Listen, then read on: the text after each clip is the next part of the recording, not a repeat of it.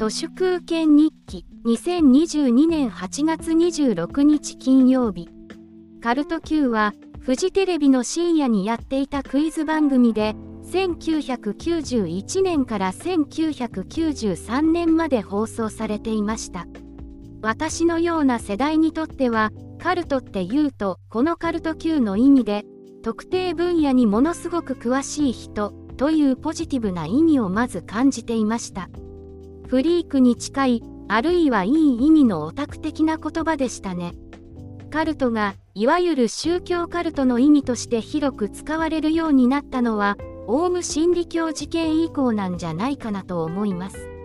その後 SNS 時代のアメリカで Q アノンという掲示板カルトが盛り上がり最後は連邦議会議事堂の武力衝突まで行きましたけどその流れを組んだ日本の Q アノンは J アノンなんて言われてその一派である大和級のリーダー倉岡博之は今年4月に逮捕されてまだ釈放もされず拘留されたまんまです。私からすると自民党そのものがカルトですしトヨタも立派なカルトですね。トヨタ式の5エストは整理整頓清掃清潔しつけのことですけど会社組織でしつけなんていう家父長制の子育て方法が大切だと考えられているあたりに強烈にカルトを感じます。トヨタにおけるしつけと今統一協会が日本の田舎の地方自治体で進めている家庭教育支援条例はほとんど根っこは同じように思えます。要するに学校も会社も家庭の家父長制と同質化して思うがままに支配するイデオロギーです。過労死問題であっけなく廃止された電通の鬼十足も立派なカルトですね。この狂った教場の果てに高橋治之は78歳にもなって小菅プリズンに交流されているのではないでしょうか。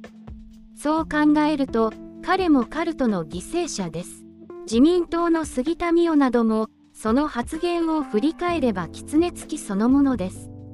狐つきが総務大臣政務官をやってます。彼女の担当は行政管理局行政評価局統計局等とのことで言ってみれば総務省の中でも超絶つまらない裏方仕事です。朱子学カルトは言ってみればカルト Q ならぬカルト J です。歌舞伎の世界などもカルト J のど真ん中とてつもない人権抑圧装置ですので香川照之のようにとんでもない人間を作り出します。今朝の香川照之による謝罪を YouTube で見ましたが被害者への謝罪は一切なく彼が謝ったのはトヨタや電通 TBS などの彼が標準さを示す相手に対してだけでした。こんな謝罪しかできない人間が俳優だなんてちゃんちゃらおかしいですね。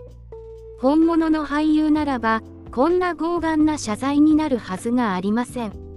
とんでもないカルト J のボロが毎日毎日ボロボロ出てますが止めどないものですのでこういう時こそ本風呂寝るの毎日です。本日は以上です。ありがとうございました。人の行く裏に道あり花の山。